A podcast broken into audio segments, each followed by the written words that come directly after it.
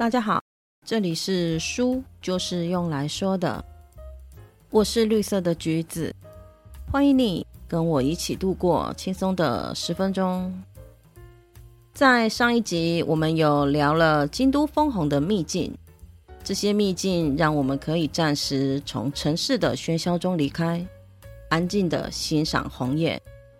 在眼睛吃饱了美食之后呢，另一个要填饱的。就是肚子吧，不知道你赞不赞同？我觉得美食也是旅行途中很重要的一环哦。近几年来，日本的一些知名店家陆陆续续都有在台湾开设分店，但是不管是味道还是服务，总是被抱怨个不停。扣除掉台日两地食材可能的差异外，我觉得另一个最重要的原因是心情。我们都会知道，我们旅行的时候啊，会将生活中的那个琐事啊，都把它忘掉了，心情相对而言是比较轻松、无忧无虑的。在这种情况下，吃任何的食物，美味应该都是加倍的。所以这也就导致了在台湾吃和在日本吃的差距。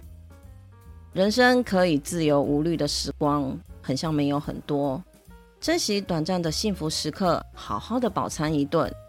加上秋天本来就是收获的季节，从时蔬、栗子到稻米，这些食材让秋天的餐桌更加的澎湃丰富了。准备好跟我一起去大吃一顿了吗？我们来看看作者柏景寿先生推荐的哪些店吧。众所皆知，日本的米一向远近驰名。早些年，台湾人去日本观光，还会特地买米当伴手礼呢。像我就真的有收到过。而且微风徐徐的秋季，任谁都会想到米饭吧。我们先来想象一下哈，下垂的稻穗，收成的新米，想要吃好吃米饭的那种欲望，是不是就缓缓的升起来了？我们要说的第一家店，是一个卖米的米店。你现在可能会很疑惑。不是要吃饭吗？怎么是叫我去米店呢？当然不是叫你去买米，这是一间经营了四代的米店。第四代的继承人为了要让更多的人吃到米店的米的美味，于是开了这间爸爸厨房洋食店。进入店内后，首先会看到的是米店的部分，你可以闻到满屋子的米味，和看到排排站的碾米机。然而，就在隔了一道门之后，气氛就大大的转变了哦，变成了木质装潢，空间中流泻出爵士乐的餐厅。爸爸厨房洋食店的招牌是汉堡排，汉堡排上淋上满满精心熬制的酱汁和蒜片，是属于口味比较重的料理方式。美味的米饭使用的是当日现碾的新米。有白米和糙米两种，还可以续碗，相当适合以米饭当成主食的台湾人。在你切下沾满酱汁的汉堡排，放在松软的米饭上，一口咬下的时候，多汁的肉、酱汁的甜、黏糯有嚼劲的米饭，通通在舌尖融合为一。想到这里，是不是唾液就开始分泌起来了？而且这样的美味，在午餐的时段只要八百八十日元就可以享受哦，CP 值可以说是相当的高了。由于本业是卖米的，所以用的米品质高，很多人都是被他的饭给吸引来的，慢慢的也就累积了不少人气。有人气代表的是什么？你知道吗？有人气代表的就是需要排队。所以别忘了要多预留一点点时间给这个餐厅哦。这一间位于上利麦通的洋食店，说一句实话，是真的有点偏僻啦。但是米店卖汉堡排这种反差，应该还是蛮值得前往一试的。刚刚我们有提到了，它是位处偏僻，所以就只有巴士可以到达喽。搭市营的二零六四十六。五十九六号巴士到千本上立卖站下车，再走两分钟就可以到达喽。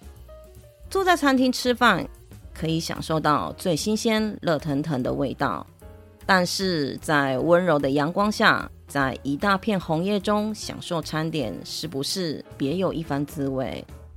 接下来我们要介绍的这个伊兹古金寿司，就可以满足这个愿望。外带寿司便当，漫步在京都枫红的秋天中。伊之谷于一九五八年开设于紫园时段下，已有七十年的历史。跟八坂神社的鸟居仅仅只隔着一条东大路通。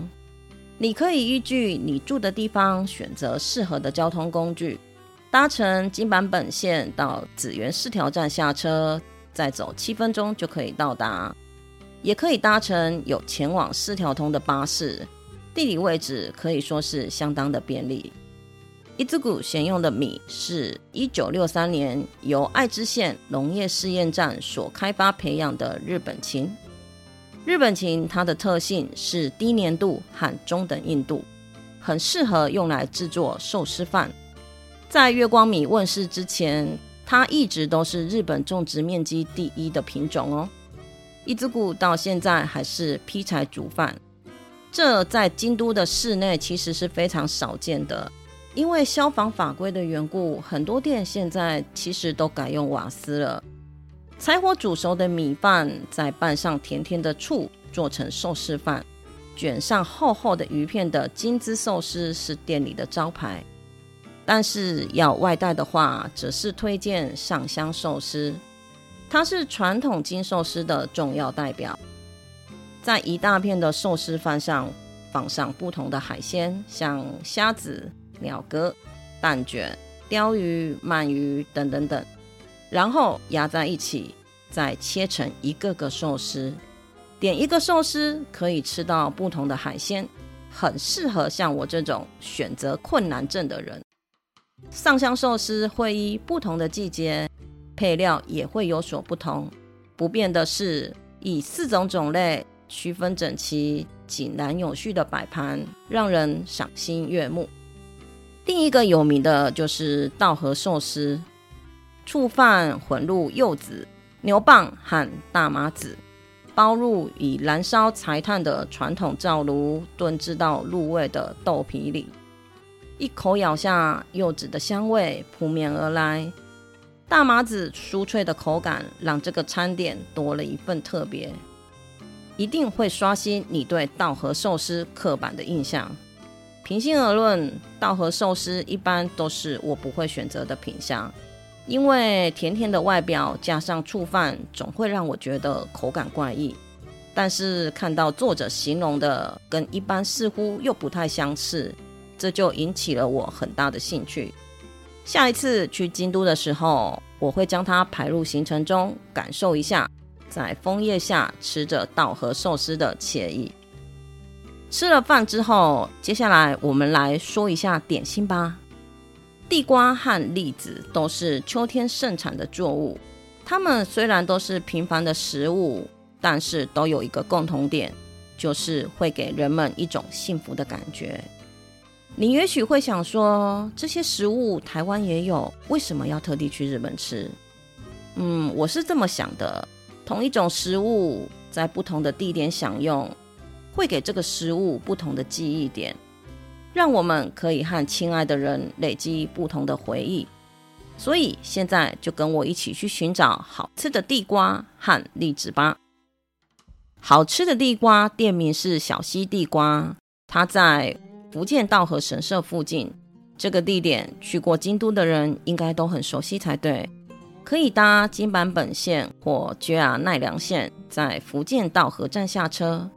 因为我发现 Google 地图不太好找到这个地点，所以我来提供一下正确的地址：京都市福建区深草道和霞木桥町三十。它有卖蜜地瓜和炸地瓜条。但是最让人难忘的还是石头烤地瓜。挑选名门金石地瓜，将它用琉球的盐腌制一晚，再用带盖的锅子慢火烤上一个小时左右。刚出炉的地瓜非常的烫手，一边甩手一边吹凉，小口小口的咬下，松软甘甜的滋味溢满了整个口腔，这就是幸福甜蜜的感觉吧。那吃完了地瓜，栗子呢？我们要去哪里找栗子？说到栗子，京都人最爱的应该是新津吉路口附近的林万昌堂。林万昌堂一八七四年创业，它是一间已经超过一百年的糖炒栗子店了哦。他们家的栗子是选用中国河北产的小颗栗子，河北的栗子果肉甘甜可口，味道香醇，而且容易剥离，非常适合用来做糖炒。在炒锅里面放入了精挑细选的河沙和来自河北的栗子，加入适当的砂糖，经过师傅熟练的翻炒，让附近都散发着甜甜的香味。而且这个炒锅已经有八十年的历史，在历代师傅精心的保管下，这个炒锅翻炒出来的栗子都还能够保留当年创业时期糖炒栗子的那个特别的风味。不易碎裂的河沙，即使在高温翻炒的过程中，也不会混入栗壳中，所以才能够让京都人念念不忘。位于四条通和四林通交叉路口的林万昌堂，是你嘴馋时的好选择。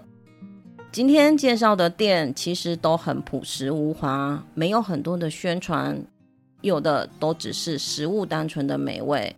当你在京都不知道要吃什么的时候，希望可以给你多一个选择。谢谢你今天的收听，你的追踪是我成长的养分。动动手指，让我可以慢慢的长大。希望今天的内容可以让你提前感受到秋天凉爽的温度。我们下次见，拜拜。